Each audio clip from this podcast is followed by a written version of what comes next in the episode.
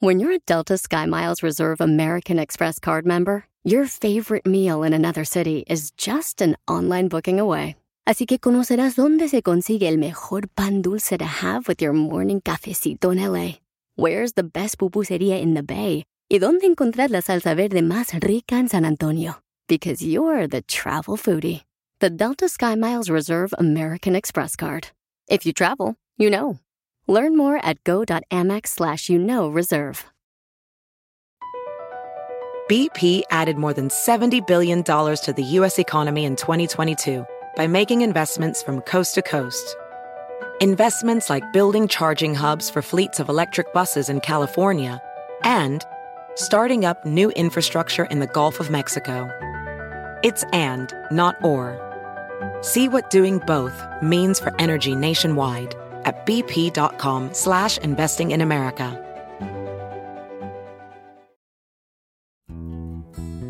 El bienestar integral es la forma de encontrar el balance en tu vida y en All for Ness te brindamos las herramientas para encontrar el Ness. Happiness, Wellness, Kindness and Business. Bienvenido.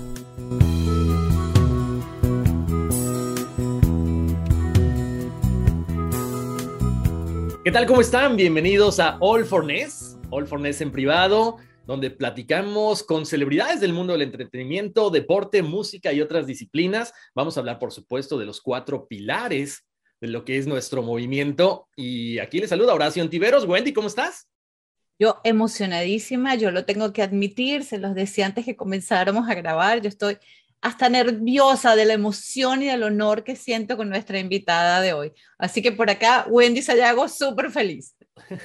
No, yo creo que es una emoción para todos, ¿no, Wendy? Porque vamos a hablar precisamente de estos pilares, ¿no? De espiritualidad, del negocio, bienestar ocupacional, del, del wellness, happiness. Entonces, el platicar con, con, Adriana es espectacular porque tiene una gran trayectoria, es una gran actriz, la hemos visto en novelas, en películas de todo tipo, acción, drama, nos ha hecho llorar, nos ha hecho... Pero nos ha hecho reír muchísimo también.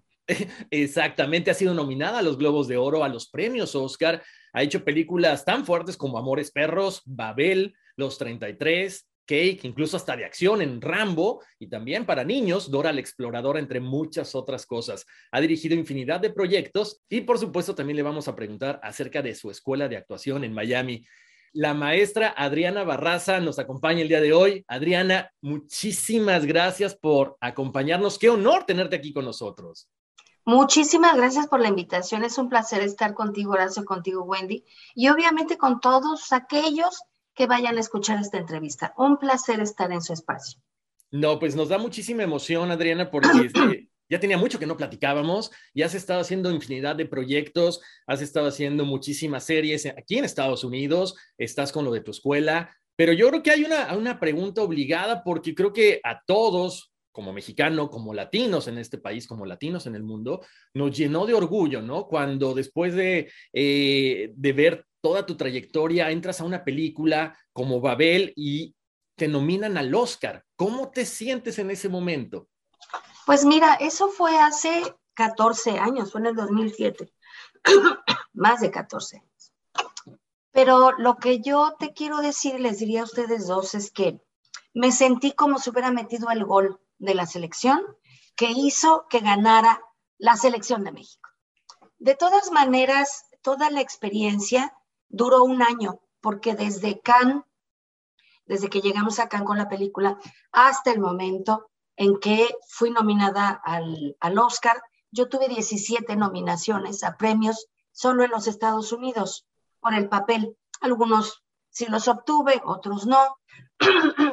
Pero lo más importante fue el aprendizaje que me quedó de haber vivido una experiencia que parece de cuento y que efectivamente es de cuento si tú no te cuidas, porque creo que todos los actores podríamos no cuidarnos de toda esta cosa gigantesca que es estar nominado finalmente a un Oscar, de que la gente venga y te diga y te llene de elogios, de que todas las cosas se te den de una manera muy fácil. Entonces creo que ¿Cómo me sentí? Pues muy orgullosa de mi trabajo. muy orgullosa. Pero ¿qué, qué, qué lección me dejó? Una grandísima lección, que fue, eh, y con eso comenzaría a hablarte de esta experiencia. Uno, cada vez que los actores que yo había admirado en la pantalla, que te puedo decir que hay una cantidad de nombres de actores internacionales, por supuesto, y los nacionales, por supuesto, solo me abrazaban a mí los que no me conocían porque les había conmovido mi trabajo. Y admiraban mi trabajo y lo agradezco mucho, pero no abrazaban a Adriana Barraza porque no me conocían como persona. Eso me blindó, me ayudó. Mi esposo, mi nieto que acababa de nacer, mi familia me ayudó a que mis pies no se despegaran de la tierra porque es muy fácil. Entonces, después de darme cuenta de eso, que no era a mí como persona, sino era por mi trabajo o porque mi personaje los había movido mucho, también me di cuenta que yo iba a tener lo que necesitaba, no lo que quería. Obviamente yo hubiera querido ganarme el Oscar, por supuesto, pero creo que Dios me dio una lección impresionante. Se las puedo contar después, si ustedes quieren, al darme, eh, para que yo me diera cuenta que yo iba a tener lo que necesitaba y que si era lo que necesitaba para tener el Oscar, lo iba a tener. Y si no, entonces no, porque no es nada más lo que uno quiere. Y yo creo que uno tiene que abrir de repente eh, tus sentidos, tu corazón, para darte cuenta de eso, porque si no, la frustración, la tristeza, etcétera, puede terminar a veces hasta con una carrera. Adriana, ¿tenías, ¿tenías planeado tu discurso? Claro. Cuando ganaras el Oscar. Claro. Nunca lo pudiste pronunciar. Tú no puedes. Sí, lo pronuncié. Ah, bueno, tú no puedes. Okay, se los voy a decir qué decía. Okay. Pero sí lo pronuncié, porque fíjense que cuando cumplí 40 años de actriz, okay. me hice a mí misma un monólogo donde yo platicaba de toda esta experiencia. Y entonces lo saqué y dije, y como yo no pude decirlo, ahora lo voy a decir. ¡Qué rico! Lo, lo, puse en mi escuela, en mi black box, me lo llevé a México al teatro eh, helénico, me lo llevé a Chihuahua, a la universidad, me lo llevé a Toluca, a la universidad, me lo llevé a Argentina, que son los lugares de mi corazón, por supuesto, ¿no? Y pronuncié mi discurso, pero mi discurso estaba, obviamente, estaba dedicado al corazón de mi corazón, de mi corazón, que es una frase que dice, eh, Hamlet se la dice a Horacio cuando está muriendo, que él está en el corazón de su corazón, que es mi hija, pero el corazón del corazón de mi corazón a mi nieto.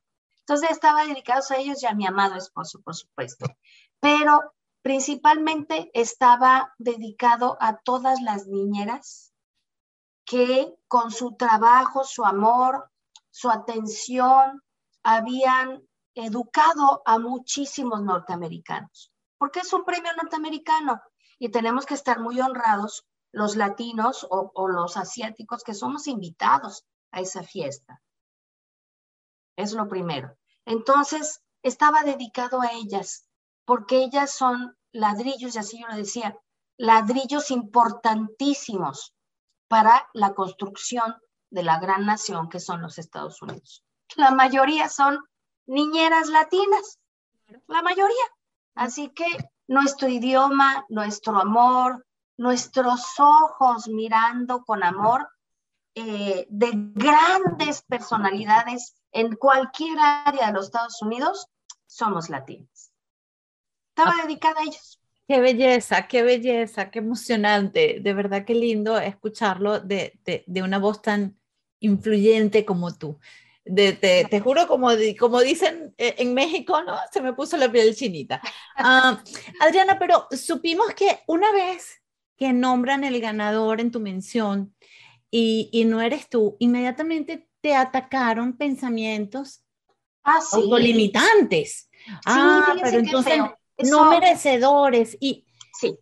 ¿cómo, Adriana? Tú eres la maestra de maestros y, y tuviste esa situación en ese momento. ¿Cómo reaccionaste? ¿Qué pasó? Yo creo que todos nosotros tenemos nuestro niño interno que eh, um, conforme vamos creciendo, pues tratamos de aliviar todo lo que le pasó. Uh -huh. Pero siempre quedan resquicios de ese niñito que fue rechazado, que no fue bien acogido en su familia o que tiene sus propias dolencias, ¿no? Entonces, fíjate que eso lo aprendí porque yo, yo eh, me he querido siempre estar mejor de lo que estoy. Entonces he tomado muchas terapias, muchas a toda mi vida y seguiré tomando porque creo que es necesario para poder estar bien, porque si uno está bien, tu entorno está bien. Entonces, fíjense que en el momento tan importante, tan importante, y lo decía yo también en mi monólogo, de estar con la posibilidad de ganar el premio más importante en la vida de cualquier actor, mi, pensamiento era sí, no, sí, sí me lo dan, no, no me lo dan, sí, no, sí, no, sí, no, sí, no, sí, no, sí, sí, sí, no. Y voy a decirles, como al otro día me preguntó un, porque uno sigue dando muchas entrevistas igual, me preguntó un reportero norteamericano qué había yo sentido cuando no me lo gané. Y le dije, mire, es como cuando usted le habían comprado un globo muy bonito, entonces iba por el parque con su globo rojo, precioso, grandote, de pronto, ¡ay! Se me fue. Así sentí. De verdad, fue, eh, lo primero que sentí fue mucha desconcierto, porque uno siempre hay un resquicio de uno que uno dice, no, sí me lo voy a ganar, pues como no. Bueno, pero lo que me luego que pensé es, pero qué ridícula eres, Adriana, ¿cómo crees? Eres mexicana, eres de Toluca, me mides unos 56, etcétera, etcétera, etcétera, ¿no? Qué ridícula. Y yo me sentí muy avergonzada ante mí misma y de estar ahí pensando que cómo había yo pensado que yo me iba a sacar un Oscar, por Dios.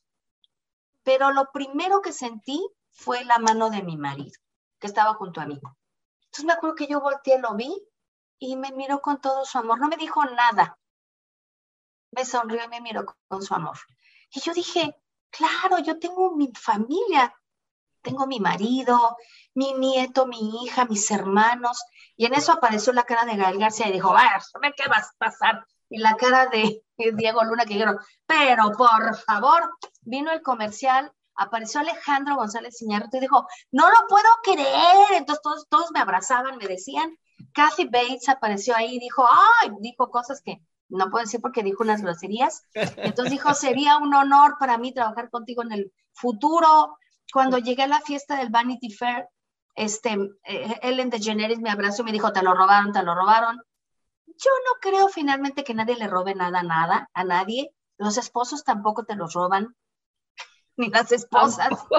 Simplemente creo que se van dando circunstancias en donde la gente tiene algo y de pronto ya no lo tiene. A veces eres responsable de eso y a veces no. Entonces, en este caso, pues simple y sencillamente como todos los premios en el universo, pues alguien puede cuestionarlos desde la reina de la primavera en el kinder, cuando no te tocó a ti, le tocó a otra niña. Todo es cuestionable.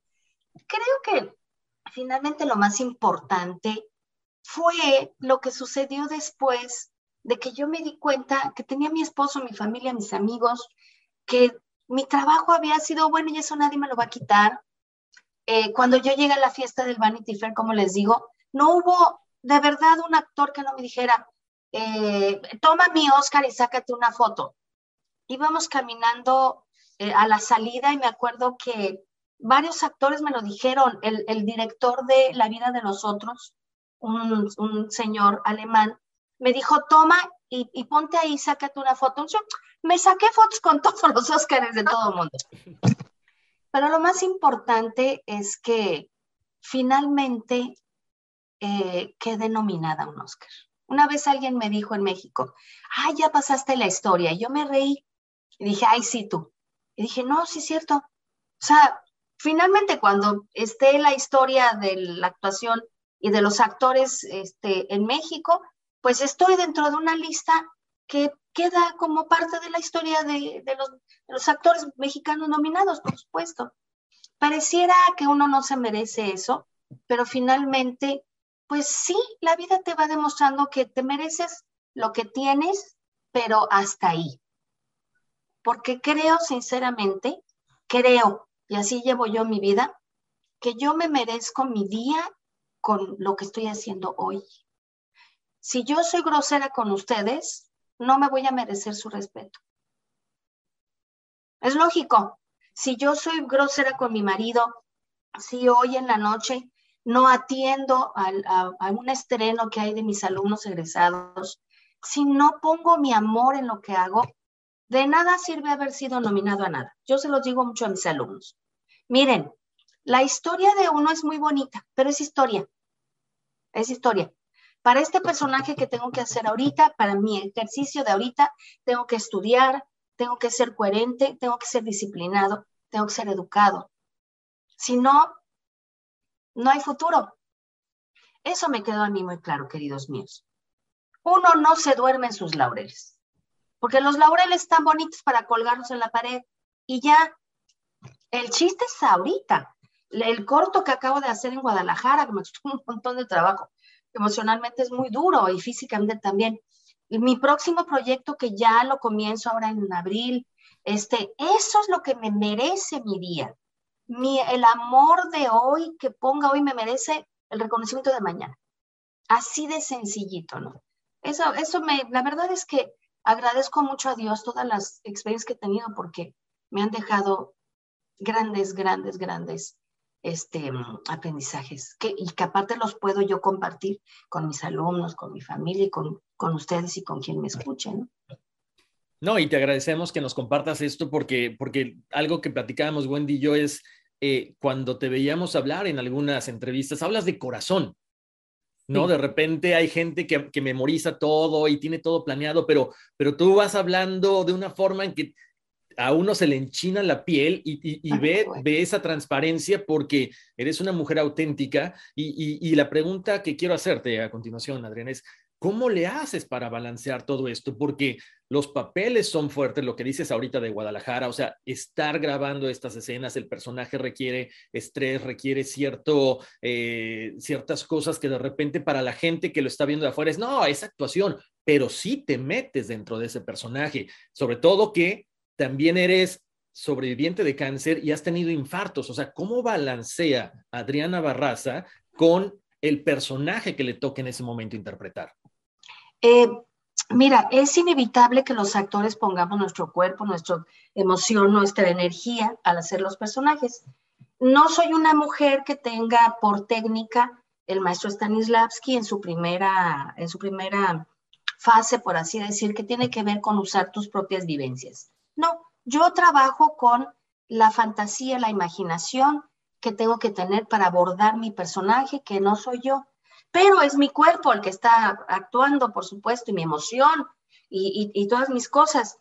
Eh, lo que trato de hacer siempre es tratar de estar físicamente lo mejor posible, porque cuando uno actúa, fíjate que por eso ha habido actores que tienen un pie roto y siguen actuando no se da uno cuenta hasta que se termina. Entonces, cuando uno actúa, uno puede poner demasiado y si tú no estás más o menos físicamente lo mejor posible, te pueden pasar cosas desagradables realmente, ¿no?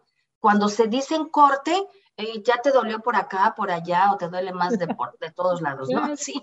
Entonces trato de, mira, yo en la mañana justamente, este, yo voy a unas clases de stretching, donde no solamente yo tengo mi propio ejercicio que yo hago con mi cuerpo, sino que voy a que unos profesionales me hagan todo lo que es estar estirando mi cuerpo.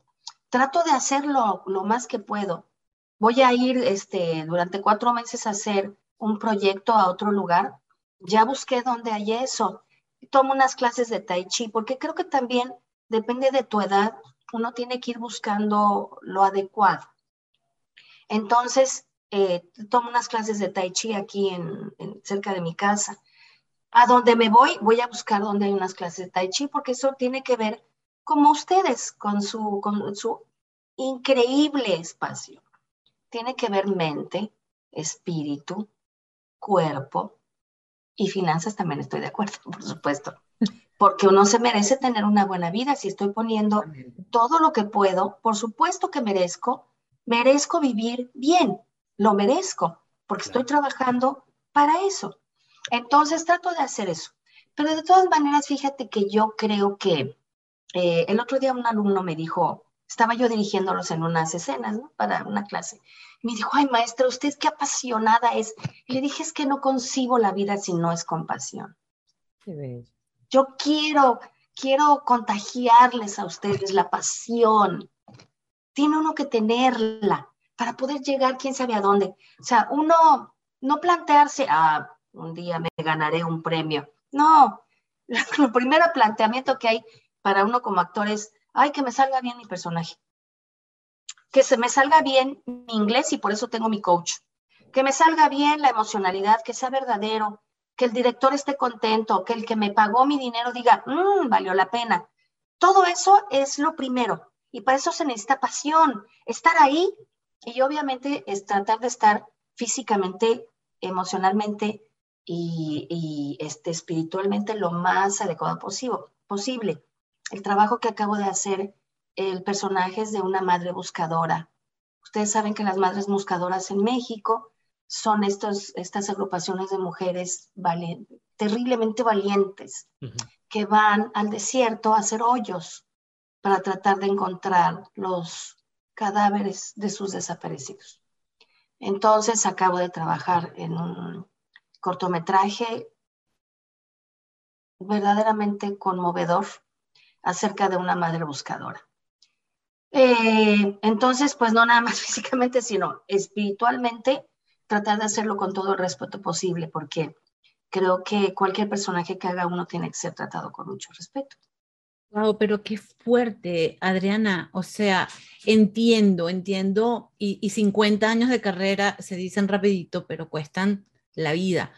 Em, y entiendo que ese profesionalismo te lleva a a tratar de separar el personaje de ti. Pero igual, Adriana, es una historia demasiado fuerte. Sí. Emocionalmente, ¿cómo la soportas? Porque la pues vives, precisamente por esa pasión que le pones, la vives.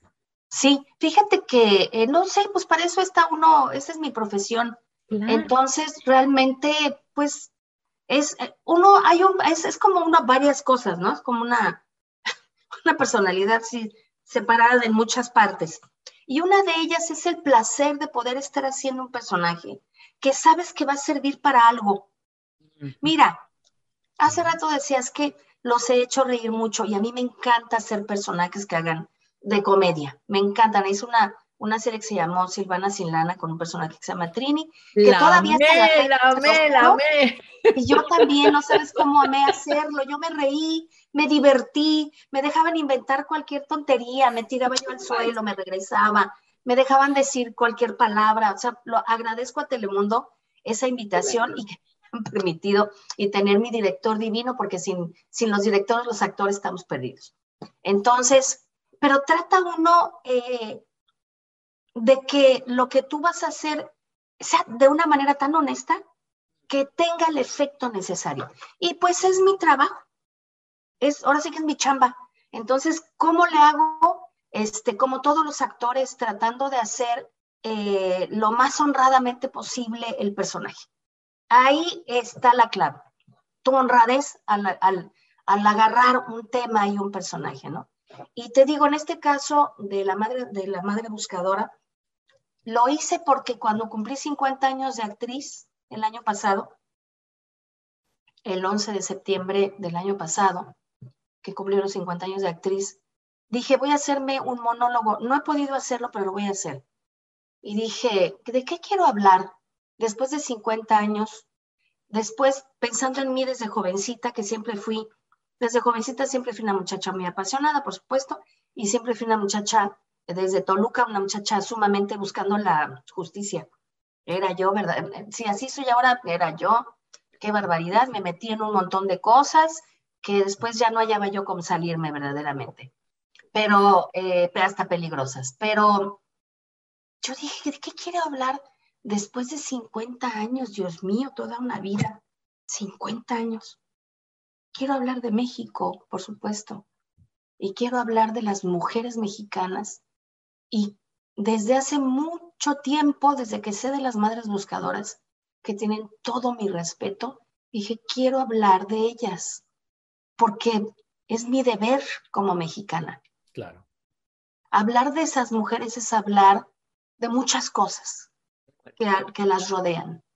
Y hablar de esas mujeres es visibilizarlas, ayudar a visibilizarlas. Entonces sentí que era mi, sentí que era mi obligación. Entonces eso pues hace más grato el trabajo. No, claro, aparte le estás dando precisamente lo que tú decías, ¿no? Le estás dando esa visibilidad y esa voz a esas niñeras, a esas mujeres, a esas madres buscadoras, a esa gente que nosotros de repente decimos, me imagino el dolor. No, no, no, no lo imaginamos. No, no lo imaginamos. No lo imaginamos tanto la persona que cruzó para este país, para lograr una vida mejor, como estas mujeres que de repente ya no supieron nada. Supieron que se iban sus hijos, sus hijas y nunca más supieron de ellos. Exactamente. Mira, este, yo he leído mucho acerca de, todo lo que es el, eh, en la historia de la humanidad, de todo lo que es los desaparecidos y los que, obviamente los que están vivos, lo que tienen, que es una parte terrible de la vida, es que jamás pueden hacer luto. Cuando nosotros perdemos un ser amado, de hecho, si estuvimos con ese ser amado, cerramos el ciclo, pero ellos no pueden hacerlo. Y es terrible porque la esperanza está ahí. Fíjense que yo iba a hacer una película, casi acabado el Oscar, que me, invitaron en, Argentina, acerca de Azucena Villaflor, la mujer que reunió a todas estas mujeres que son ahora las madres de la Plaza de Mayo. Todas ellas, muchas de ellas ya murieron y algunas de ellas tienen ochenta y tantos, casi noventa años. Entonces yo tuve grandes conversaciones con ellas, hablé con los hijos de Azucena muchas cosas. La, todo lo que fueron los 10 años de, gobierno militar en Argentina eh, es una cosa terrible, por supuesto. Eh, igual que en México. Pero bueno, cada quien con sus particularidades. Y me acuerdo haber hablado con una ancianita, tener una ancianita enfrente de mí. Estas mujeres que todavía eran vigiladas por la policía y por los militares. Dice, mira, ahí están unos. Ese siempre nos anda vigilando. Ya sabemos. Y era una viejita de este tamaño, con su pelo blanco.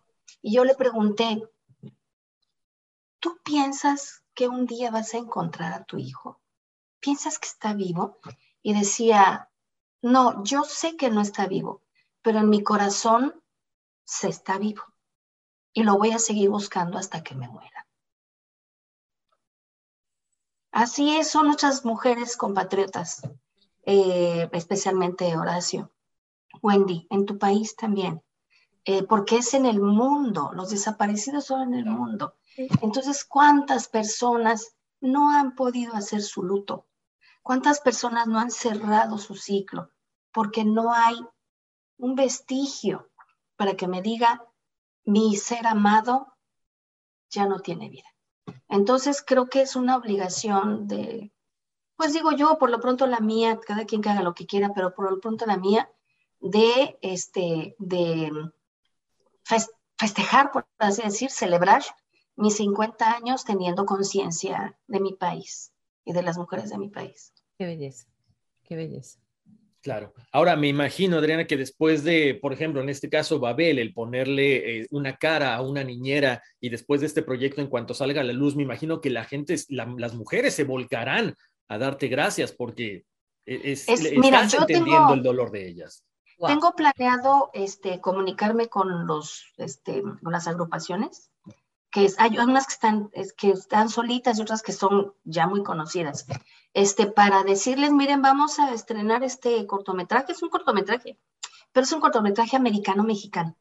Entonces sé que eso nos va a dar chance de traerlo acá a Estados Unidos de llevarlo a donde vamos a tratar de llevarlo a cualquier lado. que quieren, eh, ¿Qué quieren que hagamos? Acá estamos. Claro. Eso es lo que yo quisiera. Ya ha llegado el momento este, que nos acompañen, a que, a que lo estrenemos en México, que, que, tengan con, junto con nosotros, los que lo hicimos, este, eh, el podio necesario para expresar lo que quieran expresar. Claro, sumamente importante eso. Oye, Adriana, ahora con todos estos proyectos que tienes, con todas estas cosas que has realizado, ¿hay alguno que te ha conmovido tanto que dices, sabes que no, o sea, físicamente no puedo hacerlo? Casi un challenge que decidiste mejor decir no. Sí, fíjate que eh, no dije que no, fueron por otras circunstancias que no se dio esa película.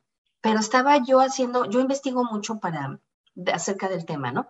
Y luego no hago solamente este tipo de cosas, yo también hago cosas de mucha diversión, etcétera. Los actores hacemos cosas para monetizarnos y luego cosas para el espíritu, claro. aunque no, aunque no sean este, grandes sueldos. Entonces uno escoge de todo, pero fíjate que una vez estaba yo haciendo una investigación para una película muy importante, este, que finalmente no hice, y era muy doloroso porque era acerca de la prostitución infantil en las fronteras. Uy, qué fuerte. Miren, yo me acuerdo que yo decía, en un momento dado dije, ¿por qué estoy leyendo esto? Me quedé así. ¿Por qué estoy viendo estas fotografías? ¿Por qué, ¿Por qué estoy sabiendo esto? No quiero saber. Y dije, no, bueno, vamos a pensar, pensemos. Y pero sí, en un momento dado dije, eh, no tengo ganas. Y me sentaré a ver la peli. De hecho, lo hice. Pero creo que ya no quiero seguir investigando esto. Fue la única vez, te diré. Ahora esta vez, pues sí, es sumamente doloroso, pero es que lo que tiene que ver con niños, híjole, es, no sé, los niños, ay, son todavía, es más doloroso, más profundo, qué sé yo, no sé.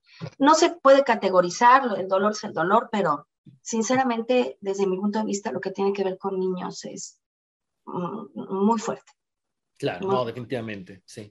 Oye, Adriana, y, cambiando, bueno, siguiendo con tu carrera y todo, ¿qué te gusta más? ¿Te gusta, bueno, ya nos dijiste, te divierte la comedia?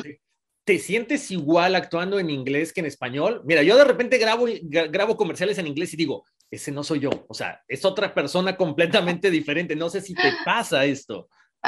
Bueno, la verdad es que creo que siempre que estamos hablando un idioma que no es el idioma natal, pues es uno como otra persona como que hay una partecita que yo de pronto me sorprendo a mí misma platicando así, bla, bla, bla, guacha, guacha, digo, ah, pues mira, me sentí cómoda.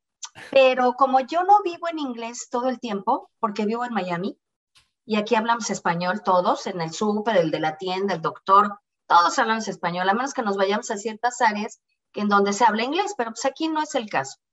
Entonces, no es eh, algo que yo esté constantemente practicando cuando voy a, mis películas, pues sí, entonces pues obviamente vivo muy bien, tengo muchos años de hablar inglés, entonces pues bueno. Sin embargo, cuando me toca actuar, me di cuenta, eso sí, Horacio querido, que la emocionalidad, el traer a una persona, un ser humano, que es mi intención, no un personaje, sino hacer personas, no importa de cómo hablen, importa lo que está por dentro, cómo miran, cómo se comunican los ojos de alguien. Acabo de trabajar en una película padrísima que me encantó, que se llama Mónica, que este, esperemos que se estrene en el Festival de Venecia. Nuestro director es un italiano y trabajé con grandes actrices, entre ellas Patricia Clarkson, que la admiro tanto, ¿no? Entonces, todas nuestras escenas, eh, eh, lo hablábamos ella y yo, qué lindo es mirar a los ojos de tu compañero actor y encontrarla y decir lo que estoy diciendo va más allá de unas palabras, bien dichas o mal dichas, sino son dos seres humanos que se están comunicando a través de sus ojos. Entonces puede ser que ahí se brinca un poquito esa situación, pero la verdad en la vida real estar en, eh, en otro idioma que no es el de todos los días y que no es el de con el que naciste, sí es complicadito. O sea que los chistes los prefieres en español que en inglés. No, no, no, me gusta, la verdad me gusta todo. Me gustan los retos, además si por ahí luego viene algo, acabo de hacer un personaje que tenía que decir muchas cosas en francés y otras cosas en italiano. Fui, las estudié, cómo se pronuncia. Es más, porque no es nada más cómo se pronuncia, sino el, el espíritu que imbuye esas palabras, ¿no? Cómo es, tal, tal. Y es muy divertido, la verdad es bien divertido, me encanta. Mira, eso, es lo más importante, eso es lo mejor. Y aparte también, ¿sabes que me, encanta porque también le has dado voz a dibujos animados, entonces cubres todas, eh, ah, todo lo que son todos los, este, todos los géneros, ¿no? De las películas. Me gusta muchísimo. Fíjate que este, creo que yo creo que este, esa parte divertida de mi profesión es algo de lo que más disfruto porque eh, desde, que, desde que soy actriz muy chiquita y desde que era muy chiquita me encantaba hacer voces de hormiguita, de esto, del otro, de, de brujas, de cosas. Me encanta todo lo que es el, este, eh, la, la, manipulación de la voz que vaya y que venga, este, tratar de encontrarle desde que soy muy chiquita. Entonces, tener la posibilidad de que de, que, de tener un personaje que, que, tenga esas características y que luego además de eso me paguen, pues óyeme, ¿qué más puedo yo pedir en la vida?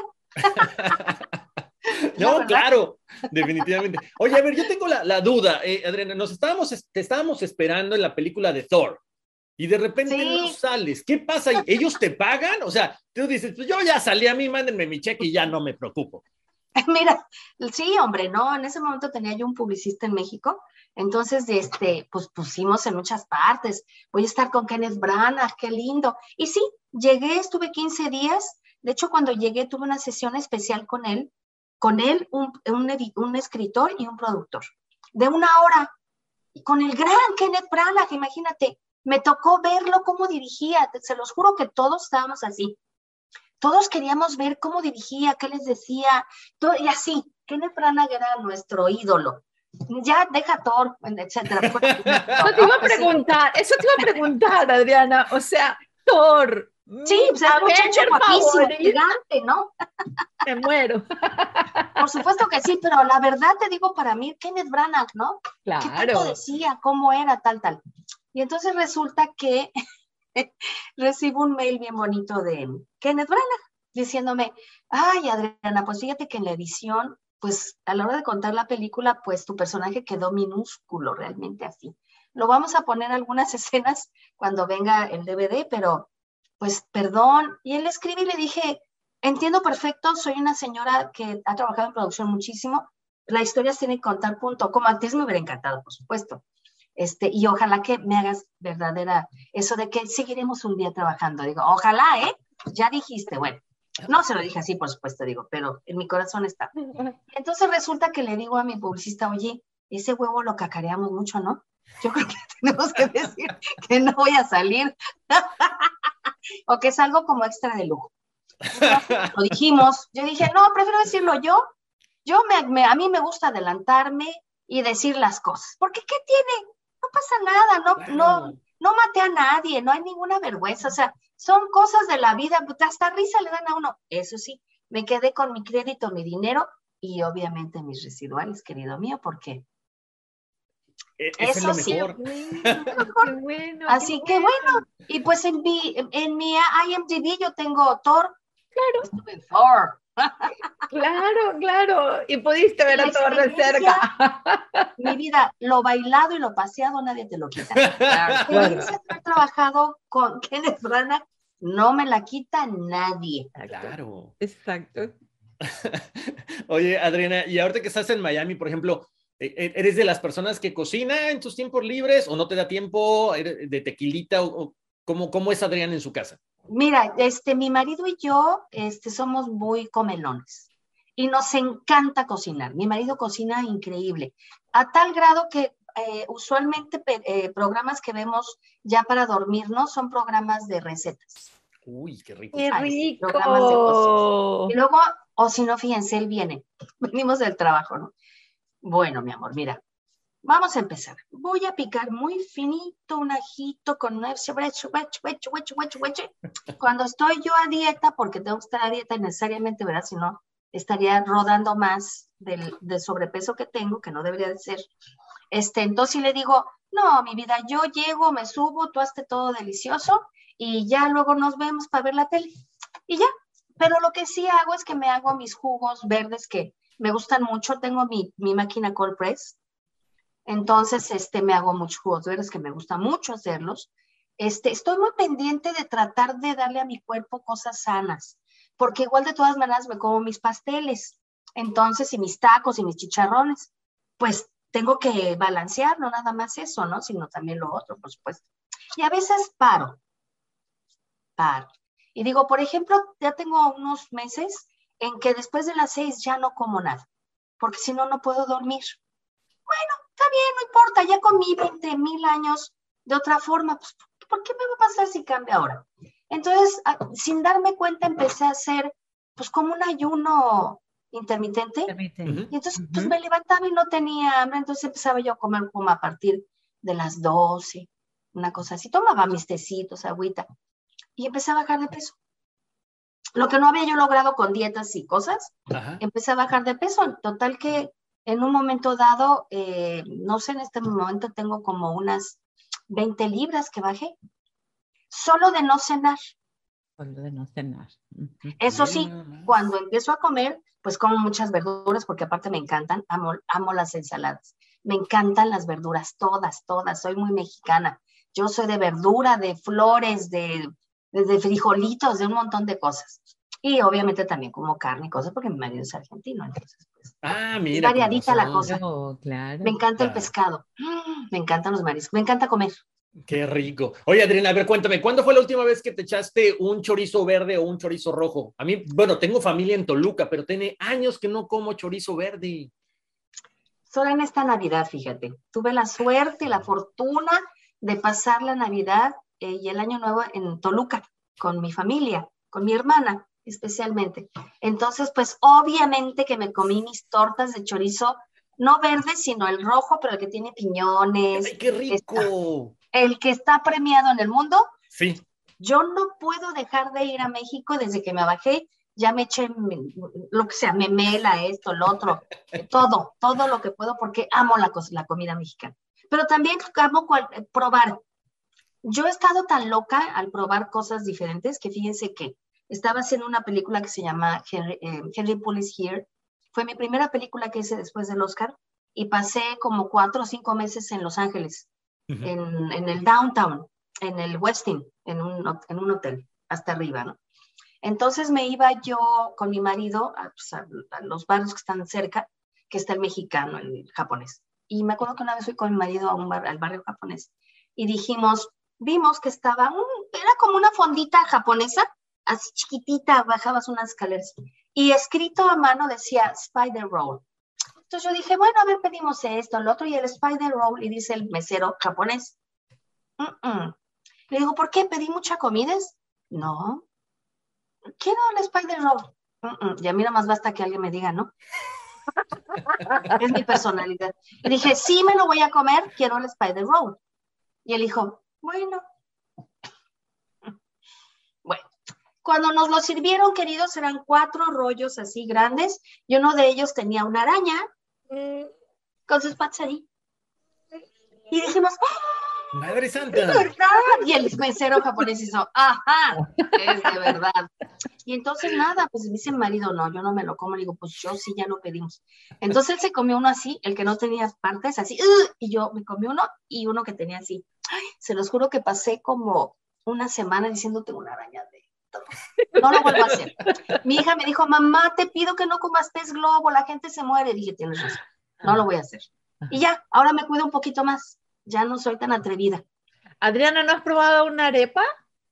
Mi vida, amo las arepas. ¿En serio? Tengo amigas venezolanas y amigas colombianas. Ajá. Muchas, pero además tengo restaurantes, tengo un restaurante eh, venezolano cerca de mi casa por el amor de Dios. O sea que las cachapas, los pequeños.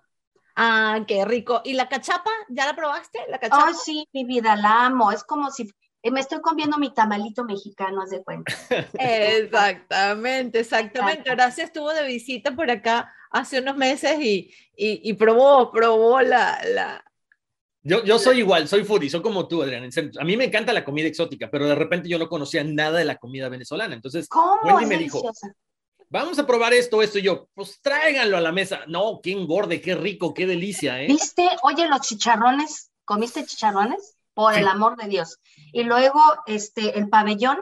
El pabellón. Los pequeños, Adriana. Los pequeños me encantan. Pero fíjense que de verdad, de verdad, este, hay, hay algunos restaurantes que voy a dar unas arepitas así chiquitas con nata, que es crema para nosotros. El queso, hay un queso que dices, por el amor de Dios.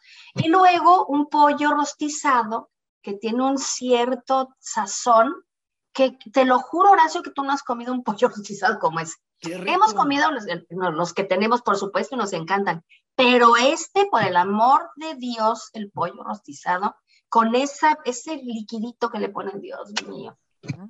Hay que comer, hay que comer. Es como un mojito, es como un mojito entre limón, ajo y un toque que siempre es misterioso y no se sabe cuál es, pero se sabe diferente. No investiguemos, nomás comamos. exacto. Son como los tacos de México en la calle, tienen algo misterioso, pero es muy rico. Tú come, tú come, al fin que ya estamos bautizados de todo. no, es que es que rico, es rico comer, pero oye, prometido, cuando vaya a Miami nos tenemos que juntar para, para comer, este, Adriana. Por supuesto, yo los llevo al restaurante que les digo. No quiero decir, ¿verdad? Porque ya ni me acuerdo cómo se llama, pero no, además, no, además no importa, lo importante es que nos lleve. Acá en el Doral. Buenísimo. Oye, Adriana, este, estaba viendo apenas que este, tu, tu personaje, soy fanático de Penny Dreadful, de City of Angels, o sea, das miedo. Lo amé, amé hacer esa serie, la verdad.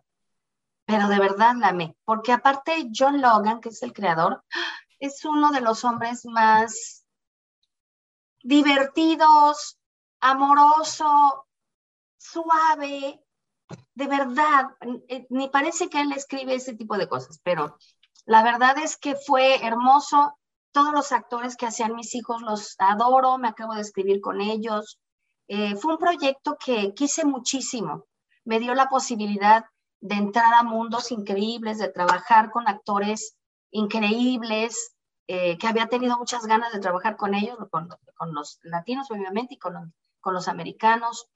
Es una lástima que nos haya tocado la pandemia, porque la ciudad que se construyó costó, no te quiero decir cuánto, fue una serie sumamente cara y se había hecho una inversión muy grande para que viniera la, como Penny fue la primera, que tuvo tres temporadas, mínimamente tres temporadas. Y bueno, la pandemia hizo estragos en muchas cosas y entre ellas fue, fue este, una de ellas fue nuestra serie. Ni modo, ¿qué se le va a hacer? Pero por lo pronto la disfruté muchísimo y, adoré haber hecho todo lo que hice.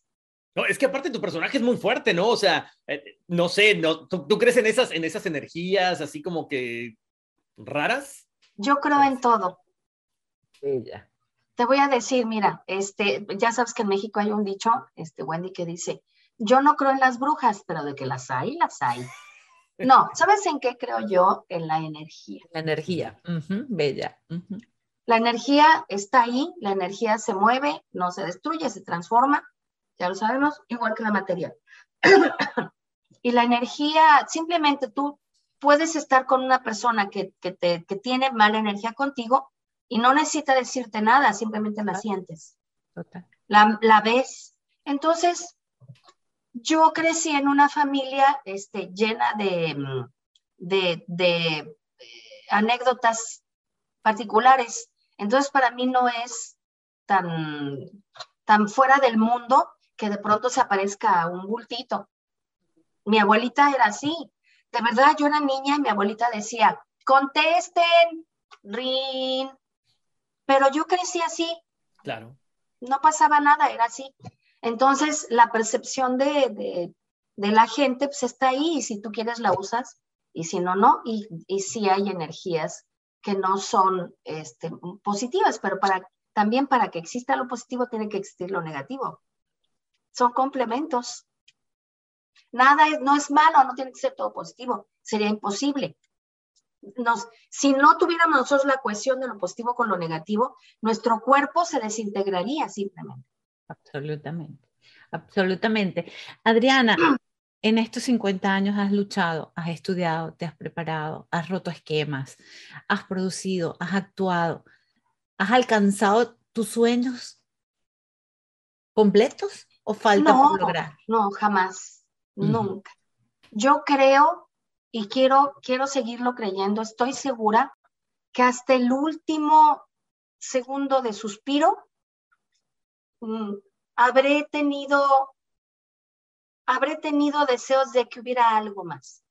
Sin embargo, me estoy preparando a mí misma para, este, cuando llegue mi último momento, estar muy en paz conmigo, con Dios, con mi entorno y poder hacer una transición eh, lo más bella posible, sin dolores. Desafortunadamente eh, he tenido eh, amigos y familiares que se han ido con muchos dolores, sin querer irse. Entonces ha habido mucho sufrimiento. Y también he tenido eh, amigos y familiares cercanos que se han ido en paz. Yo quiero irme en paz. Entonces, pero para eso se trabaja. De acuerdo. Todo se gana en la vida, es lo que yo creo. De acuerdo.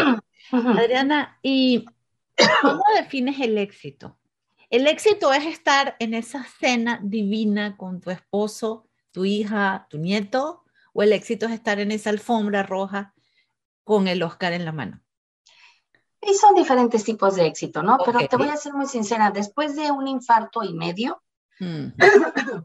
de cáncer de piel, de cáncer de mama eh, y de mucho trabajo en la vida, mucho, mucho trabajo en la vida, este, creo que el primer éxito que tengo es levantarme y estar sana, respirar, reírme con mi marido, hablarle a mi hija y que todo esté bien, que mi familia esté en buenas condiciones, que mis hermanos estén bien, que nadie se haya este, hasta este momento muerto por COVID, porque he tenido muchos amigos que, que perdieron padres, hermanos, padres y hermanos, tíos, etc.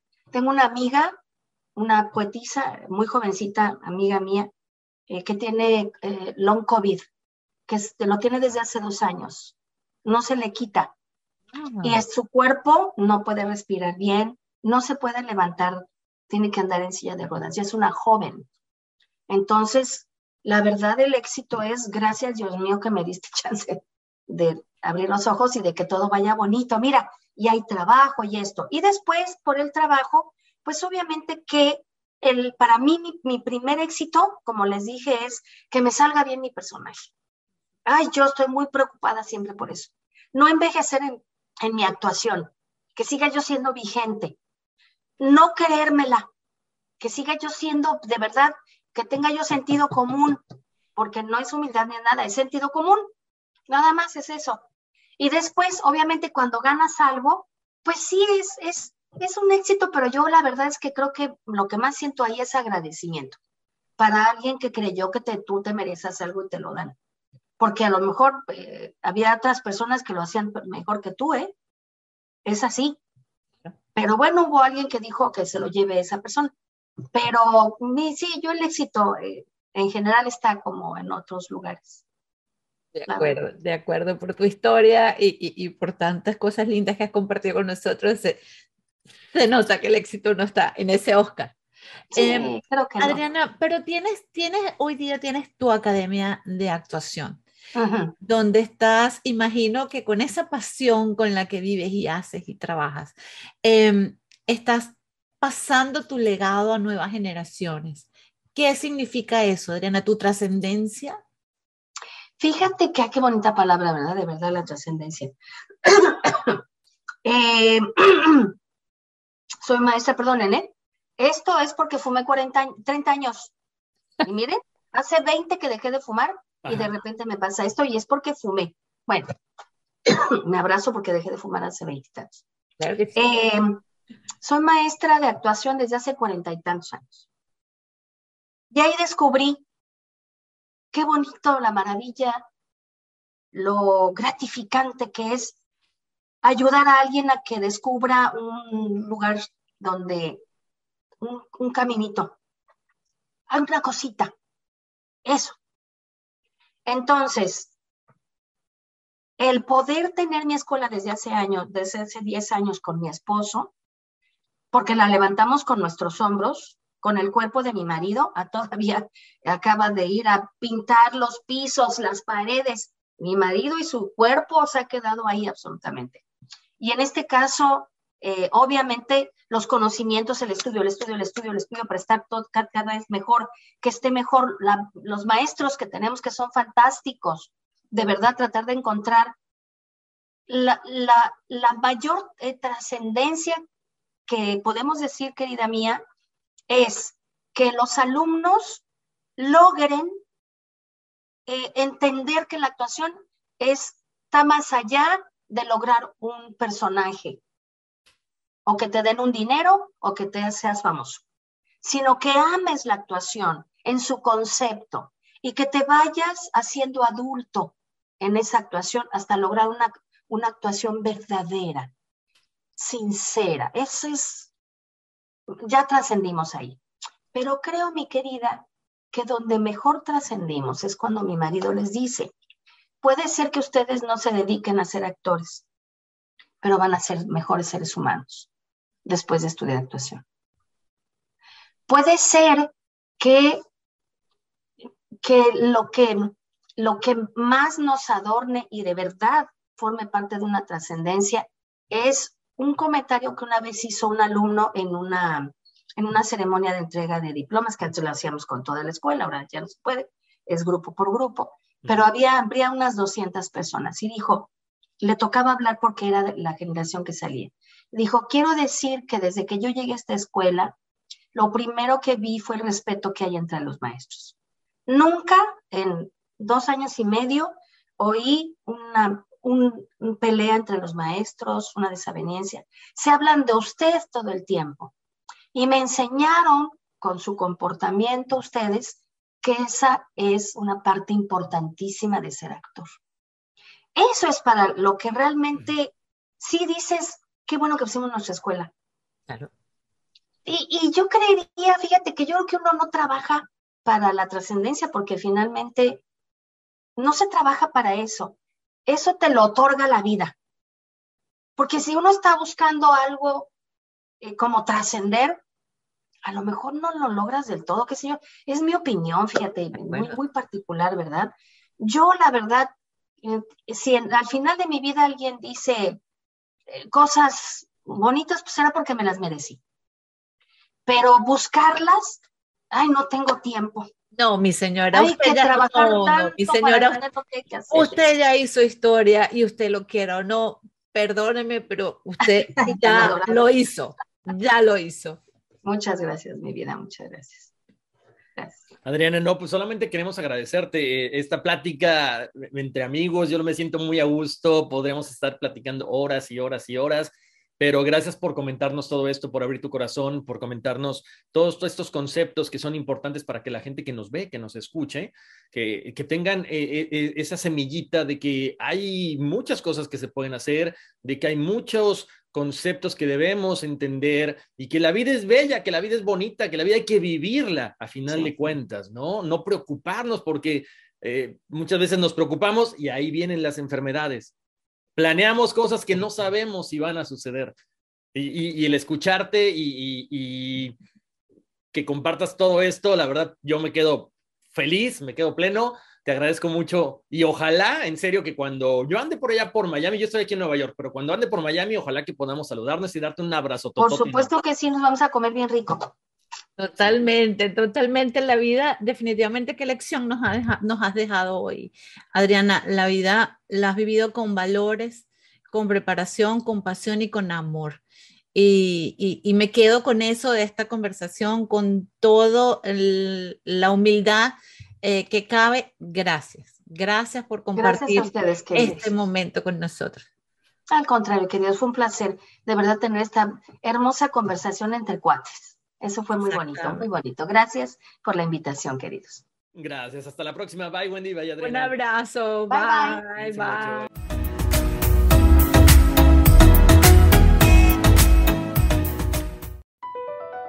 Across America, BP supports more than 275,000 jobs to keep energy flowing. Jobs like updating turbines at one of our Indiana wind farms and producing more oil and gas with fewer operational emissions in the Gulf of Mexico. It's and, not or. See what doing both means for energy nationwide at bp.com slash investing in America. The legends are true. overwhelming power! The sauce of destiny. Yes! The most legendary sauce has arrived as McDonald's transforms into the anime world of WickDonald's. The greatest flavors unite in all new savory chili McDonald's sauce to make your 10-piece Wick Nuggets, fries, and Sprite ultra powerful. Unlock manga comics with every meal and sit down for a new anime short every week only at WickDonald's. Ba-da-ba-ba-ba, go! At participating McDonald's for a limited time while supplies last.